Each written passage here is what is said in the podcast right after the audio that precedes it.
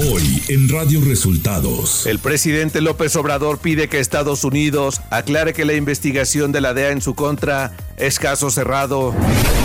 La Suprema Corte declara inconstitucional la reforma eléctrica. Anuncia el presidente que buscará regresar la constitución a los tiempos de López Mateos en materia eléctrica. Esto y más en las noticias de hoy. Este es un resumen de noticias de Radio Resultados. Bienvenidos al resumen de noticias de Radio Resultados. Ya estamos listos para informarle Luis Ángel Marín y Alo Reyes. Quédese con nosotros. Aquí están las noticias. La mañanera. Este jueves, en la conferencia mañanera, el presidente Andrés Manuel López Obrador pidió que el gobierno de Estados Unidos aclare que no hay ninguna investigación en su contra por las acusaciones de recibir dinero del crimen para su campaña política del 2006. Yo lo que quiero es ¿sí? que el gobierno de Estados Unidos se manifieste porque el presidente de México tiene autoridad moral y tiene autoridad política. Y si no tienen pruebas, tienen que disculparse. El presidente se refirió a la decisión de la Suprema Corte de declarar inconstitucional la reforma eléctrica. Cada vez que se busca proteger al pueblo, defender al pueblo, defender la economía popular en contra de estos eh, ambiciosos, tienen de su parte al Poder Judicial. Y ayer lo que hicieron fue que echaron abajo la ley eléctrica que se propuso para darle más importancia por lo que representa la Comisión Federal de Electricidad. Además, anunció que enviará iniciativa para dejar la constitución en materia eléctrica como estaba con López Mateos. Nosotros también ya estamos considerando el que voy a enviar en el paquete del día 5, pues una modificación a la Constitución para dejar la Constitución como estaba antes de la llamada reforma energética, dejarla como la dejó el presidente López Mateos. El jefe del Ejecutivo celebró que los diputados del PRI y Xochitl Galvez que están de acuerdo en apoyar la iniciativa de ley de jubilaciones y pensiones que presentará el 5 de febrero. Planteo de que viene una reforma a las pensiones y me dio mucho gusto porque ayer dice el dirigente del PRI que van a apoyar la reforma y luego me entero que también la candidata del bloque conservador dice que van a apoyar la reforma. Qué bueno, ¿no? Lo celebro. López Obrador descalificó que un juez resolviera librar al abogado Juan Collado de los procesos por delincuencia organizada y lavado de dinero. Es que ya dejaron en libertad al abogado Collado, al abogado de Salinas de Gortari, los jueces también. Diez diario, es una tras otra. Elecciones 2024. La secretaria de Seguridad y Protección Ciudadana, Rosa Isela Rodríguez, dio a conocer que presentarán al INE un plan para proteger a los candidatos a nivel federal rumbo a las elecciones del 2 de junio. La secretaria de Seguridad reconoció que hay algunas zonas del país donde se pone especial atención por la presencia de la delincuencia. Habrá una reunión, no sé si esta semana o la próxima, con la presidenta del INE para presentarle el plan de trabajo de protección a candidatos y candidatas eh, a puestos de elección popular federal. Entonces nosotros traemos ya un plan de trabajo que se va a presentar y se va a hacer público. El Tribunal Electoral del Poder Judicial de la Federación ratificó este miércoles la multa por 62.2 millones de pesos a Morena por fallas en la comprobación de gastos del proceso interno en el que participaron Adán Augusto López Hernández, Ricardo Monreal, Marcelo Ebrard y Claudia Sheinbaum. Por unanimidad, los cinco magistrados de la Sala Superior del Tribunal Electoral dijeron que la multa impuesta por el INE fue correcta y la metodología usada para calcular el monto fue adecuada. Ante esto, Mario Delgado, presidente nacional de Morena, afirmó que la autoridad electoral quiere multar al partido por supuestos actos publicitarios de los que abiertamente se deslindaron quienes participaron en el proceso interno. Señaló que es una decisión ilegal, de carácter político y lejana a los propios criterios que el tribunal ha establecido con anterioridad. Mario Delgado acusó que las instituciones electorales siguen siendo rehenes y títeres de Lorenzo Córdoba. El candidato de Movimiento Ciudadano a la presidencia de la República, Jorge Álvarez Maínez, celebró que el Tribunal Electoral del Poder Judicial de la Federación ratificara la multa a Morena por 62 millones de pesos por fallas en la comprobación de gastos del proceso interno. Pues me da mucho gusto que el Tribunal Electoral haya confirmado la sanción por 62 millones de pesos contra Morena y Claudia Sheinbaum por financiamiento ilegal de una campaña anticipada ilegal que venimos denunciando desde hace meses. Tras ser invitada a la decimosegunda reunión plenaria del grupo parlamentario de Morena en el Senado, Claudia Sheinbaum Pardo afirmó que las elecciones serán pacíficas, limpias y de una gran participación del pueblo de México. Sheinbaum Pardo afirmó que el país cuenta con las condiciones de seguridad para garantizar un proceso democrático, libre y en paz.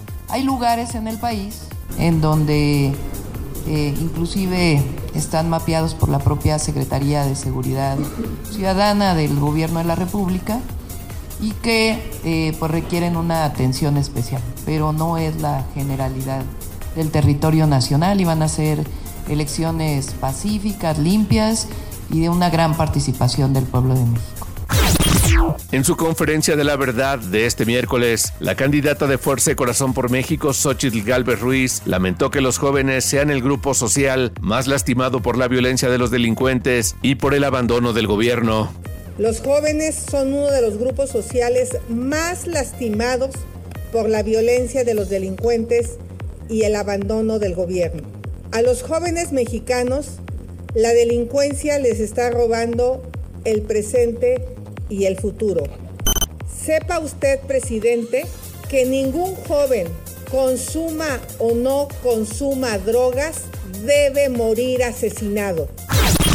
Luis Espinosa Cházaro renunció a la coordinación de la bancada del PRD en San Lázaro y a su militancia del Partido del Sol Azteca. Acusó al dirigente Jesús Zambrano de incumplir su oferta de un proceso democrático para elegir al candidato a la jefatura de gobierno. No obstante, sostuvo que no se retira de la coalición opositora que encabeza Xochitl Gálvez por la presidencia de la República. Les comparto que hoy he tomado la difícil decisión de dejar al partido al que, en el que milité durante 17 años, al partido que tanto quise el PRD, pero no puedo compartir las decisiones que la dirigencia Jesús Zambrano están tomando de manera facciosa, de manera unilateral. Tras la salida de Cházaro del PRD, por consenso el grupo parlamentario del partido eligió al legislador Francisco Huacus Esquivel como coordinador de la fracción perredista en la Cámara de Diputados.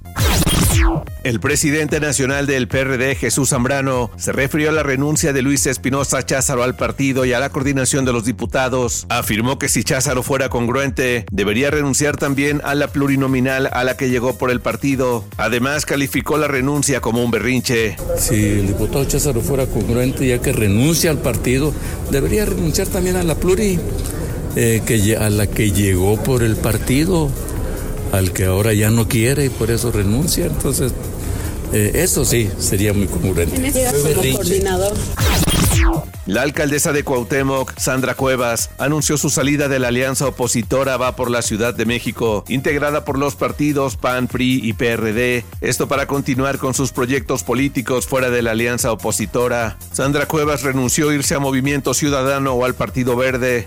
La oposición, el PAN, el PRI y el PRD me cerraron las puertas y terminaron diciéndome que no había lugar para mí. Nacional. La Suprema Corte de Justicia de la Nación declaró inconstitucional la reforma eléctrica promovida por el presidente Andrés Manuel López Obrador que buscaba favorecer a la CFE por encima de generadores privados. Con tres votos a favor, en la segunda sala de la Suprema Corte se definió este miércoles un precedente para miles de amparos promovidos por privados en contra de los cambios legales impulsados en 2021 que permitirán primero despachar la energía generada por la CFE, relegando hasta el final a las energías renovables. Luis Donaldo Colosio Riojas pidió este 31 de enero al presidente López Obrador dejar de politizar en las conferencias matutinas con el caso del asesinato de su padre, Luis Donaldo Colosio. El también alcalde de Monterrey afirmó a los medios que si no tuviera la intención de hacer político el caso, entonces no tendría que estarlo mencionando en sus mañaneras y simplemente permitir que la Fiscalía Especializada siga el curso de la investigación. El ministro Jorge Mario Pardo Rebolledo se declaró impedido para analizar y presentar un proyecto de sentencia respecto del recurso de revisión interpuesto por la Fiscalía General de la República en contra del amparo concedido a Mario Aburto Martínez, homicida de Luis Donaldo Colosio, y con el que la autoridad ministerial busca impedir que se disminuya la condena de 45 años y se le permita obtener su libertad el próximo 23 de marzo. Este miércoles, durante una audiencia llevada a cabo en el reclusorio norte de la Ciudad de México, el impartidor de justicia resolvió dictar el sobreseimiento de la causa penal en la que se imputó a Juan Collado Moselo, motivo por el cual fue detenido en julio de 2019 e ingresado al reclusorio norte en la Ciudad de México. Lo anterior con base en la resolución de un amparo otorgado por el primer tribunal colegiado en materia penal con sede en la Ciudad de México. Ciudad de México.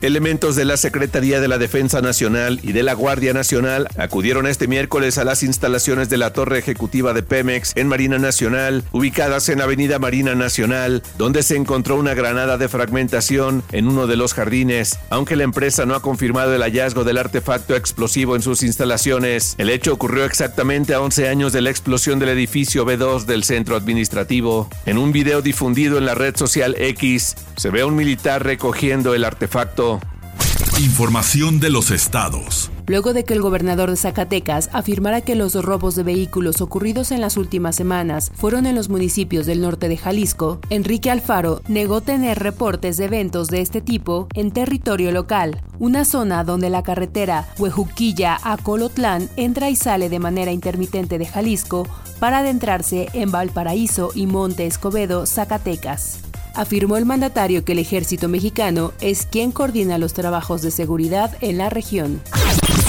La Fiscalía de Michoacán está investigando las irregularidades de la administración perredista anterior que encabezó el exgobernador Silvano Auroles Conejo por delitos de corrupción y fraude como el de 5 mil millones de pesos que se destinaron para la construcción de cinco cuarteles de la policía michoacana. El gobernador morenista Alfredo Ramírez Bedoya reveló que se contrataron obras a sobreprecio simulando contratos de arrendamiento cuando no existían los inmuebles arrendados y luego se adquirieron estos cuarteles.